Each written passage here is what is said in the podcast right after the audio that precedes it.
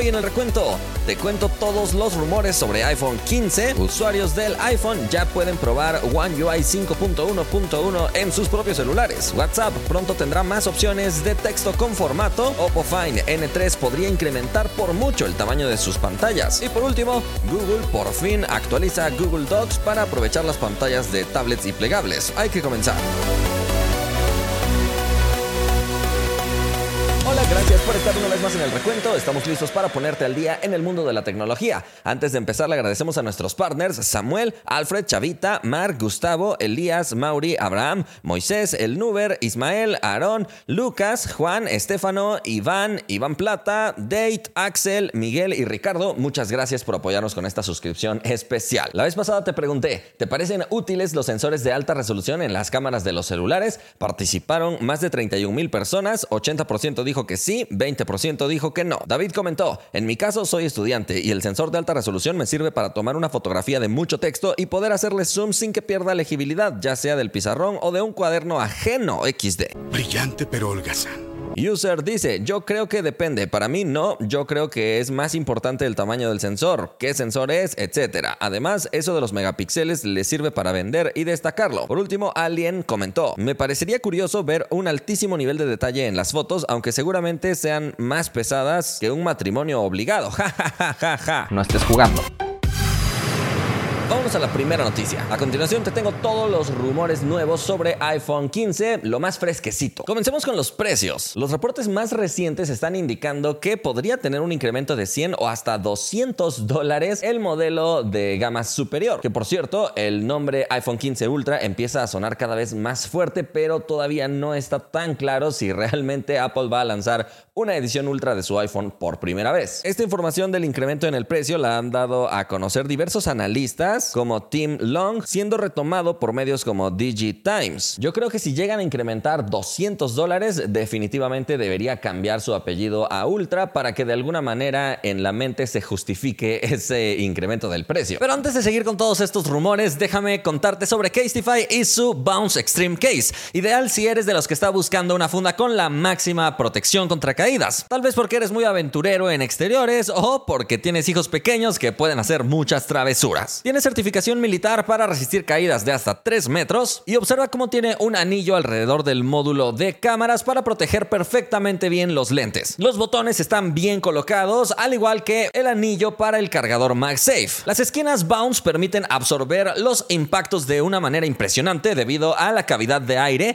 que crea un soporte perfecto al comprimirse en algún golpe. También viene completamente sellada para ofrecer certificación IP68 adicional a la protección que de por sí tiene el iPhone, resistiendo hasta 2 metros de profundidad durante una hora y cuenta con dos ranuras para amarrar alguna correa. En la descripción te dejo el enlace de compra de esta funda por si quieres darle la máxima protección a tu iPhone 14 Pro o Pro Max. También ya hay una fecha de presentación que se está manejando a forma de rumor, pero todavía no es oficial. Se dice que será el 12 de septiembre y el día de ayer estuvieron circulando algunas invitaciones falsas al evento de Apple, a menos que cuando se lance la invitación oficial nos demos cuenta que en realidad sí era la invitación oficial filtrada y no les creímos. Incluso se dice que el 15 de septiembre iniciarán la preventa y el 22 de septiembre iniciarían las entregas de todos los pedidos. Sin embargo, el iPhone 14 Pro Max, que también podría ser llamado Ultra, iniciaría sus entregas a partir del 6 de octubre o incluso podría empezar hasta el 13 de octubre. No se sabe el día exacto pero lo que se sabe es que este que será el modelo más alto tendrá un retraso en su producción. Por otro lado, el día de ayer también salió otro rumor con respecto a los cables del iPhone, indicando que Apple podría incluir un cable del mismo color que tendrá el iPhone. Es decir, si el iPhone es en color negro, el cable irá en color negro, si el iPhone es en color rosa, el cable también irá en ese mismo color y tendrían un diseño completamente renovado, siendo similar al cable que Apple te ofrece con las Mac. Es decir, estamos hablando de una construcción trenzada que es mucho más resistente. Recuerda que previamente ya se había comentado que Apple abandonará el puerto Lightning en sus iPhones por primera vez, pasando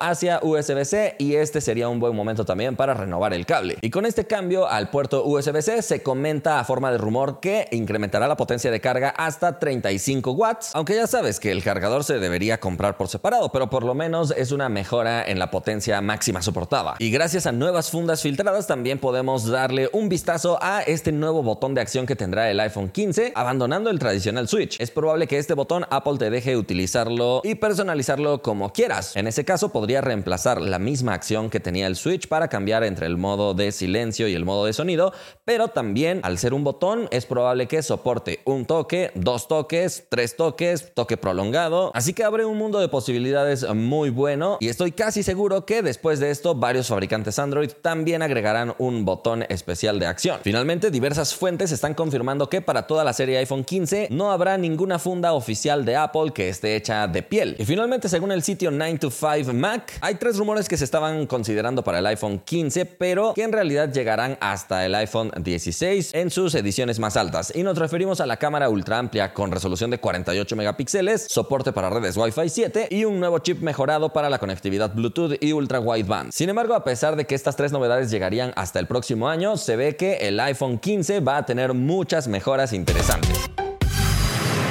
Vamos a la siguiente noticia. Los usuarios de iPhone ya pueden probar One UI 5.1.1 de Samsung. Lo sé, esto suena muy raro, pero es completamente oficial. Samsung cuenta con una aplicación llamada Try Galaxy con la que pretende fomentar el cambio de iPhone hacia sus dispositivos Galaxy y año tras año actualiza esta aplicación para que desde iPhone puedas tener un poco de la experiencia que ofrece Samsung a través de diversas funciones. Y lo curioso es que en este caso Samsung pretende que uses dos iPhones para simular lo que sería un plegable de Samsung y de esa manera te puedan mostrar algunas de las ventajas y beneficios de tener una pantalla tan grande. De esta manera te muestra la pantalla inicial con todo el espacio y te va a ir dando un recorrido por todo el sistema. En otro momento te muestra cómo puedes utilizar varias aplicaciones al mismo tiempo con pantalla partida y en otra ocasión te muestra cómo puedes aprovechar todo ese espacio de la pantalla jugando. Para utilizar esta aplicación simplemente basta con entrar a un enlace especial y puedes escanear el código QR con tu iPhone para que se active esta opción.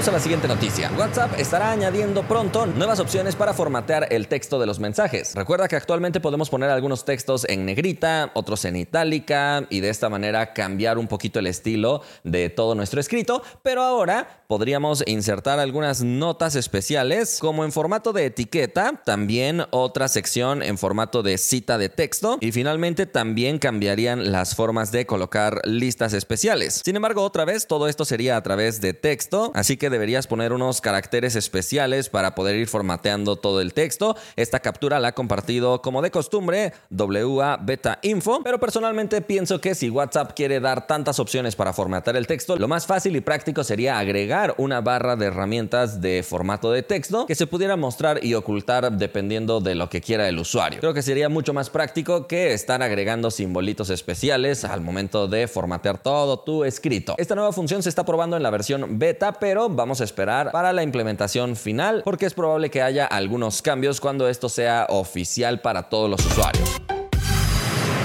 a la siguiente noticia. Oppo podría incrementar el tamaño de las pantallas de su próximo plegable y estamos hablando del Fine N3. Recuerda que toda esta serie de plegables de Oppo ha sido muy bien recibida por parte de muchos críticos debido a la buena proporción de pantalla que ofrece, dando un uso muy cómodo cuando el equipo está plegado y también teniendo una visualización horizontal cuando el dispositivo está desplegado. Sin embargo, tanto la pantalla externa como la pantalla interna de las generaciones pasadas han sido un poco más pequeñas de lo que ofrecen otros dispositivos plegables y por eso parece que Oppo ha tomado la decisión de incrementar el tamaño de ambas pantallas pasando de 7.1 pulgadas hasta 7.82. De modo que el incremento sería muy importante mientras que en la pantalla externa pasaría de 5.54 a 6.31 pulgadas. Sin lugar a dudas, esto va a traer un cambio muy importante en todo el diseño del dispositivo, permitiendo también la incorporación de baterías más grandes y eso siempre es muy positivo. Esto ha sido reportado por Digital Chat Station, que es uno de los filtradores más grandes de China, y también ha reportado que este plegable podría ser presentado a finales de este mismo mes. Sin embargo, ya casi estamos a finales de este mes y Oppo no ha lanzado ninguna invitación para algún evento especial en esas fechas. Vamos a la última noticia. Google está actualizando la interfaz de su aplicación Docs para las tablets Android. Esta es una excelente noticia porque ya no veremos una interfaz estirada y fea, sino una interfaz muy bien adaptada, tomando prestados varios elementos de la interfaz web. Vemos varias cajas con esquinas redondeadas, un diseño bien distribuido para aprovechar todo el espacio de esta pantalla grande e incluso una columna adicional en la parte derecha para poder ver más información. Es un cambio que viene muy bien y hay que recordar que Google últimamente está tratando de optimizar la mayor cantidad posible de sus aplicaciones para una buena vista en tablet y por lo tanto también una buena vista en los plegables. Creo que se tardaron muchísimo tiempo, pero por fin le están poniendo atención a las pantallas grandes para aprovechar todo el espacio que tienen. Y ahora por el momento hemos llegado al final del recuento. Espero que te haya gustado todo este contenido. Le agradecemos también a los fans por su apoyo con esta suscripción especial. Si alguien quiere ser fan o partner del recuento, puede pulsar el botón unirse al lado del botón suscribirse en el canal de YouTube. Nos vemos la próxima.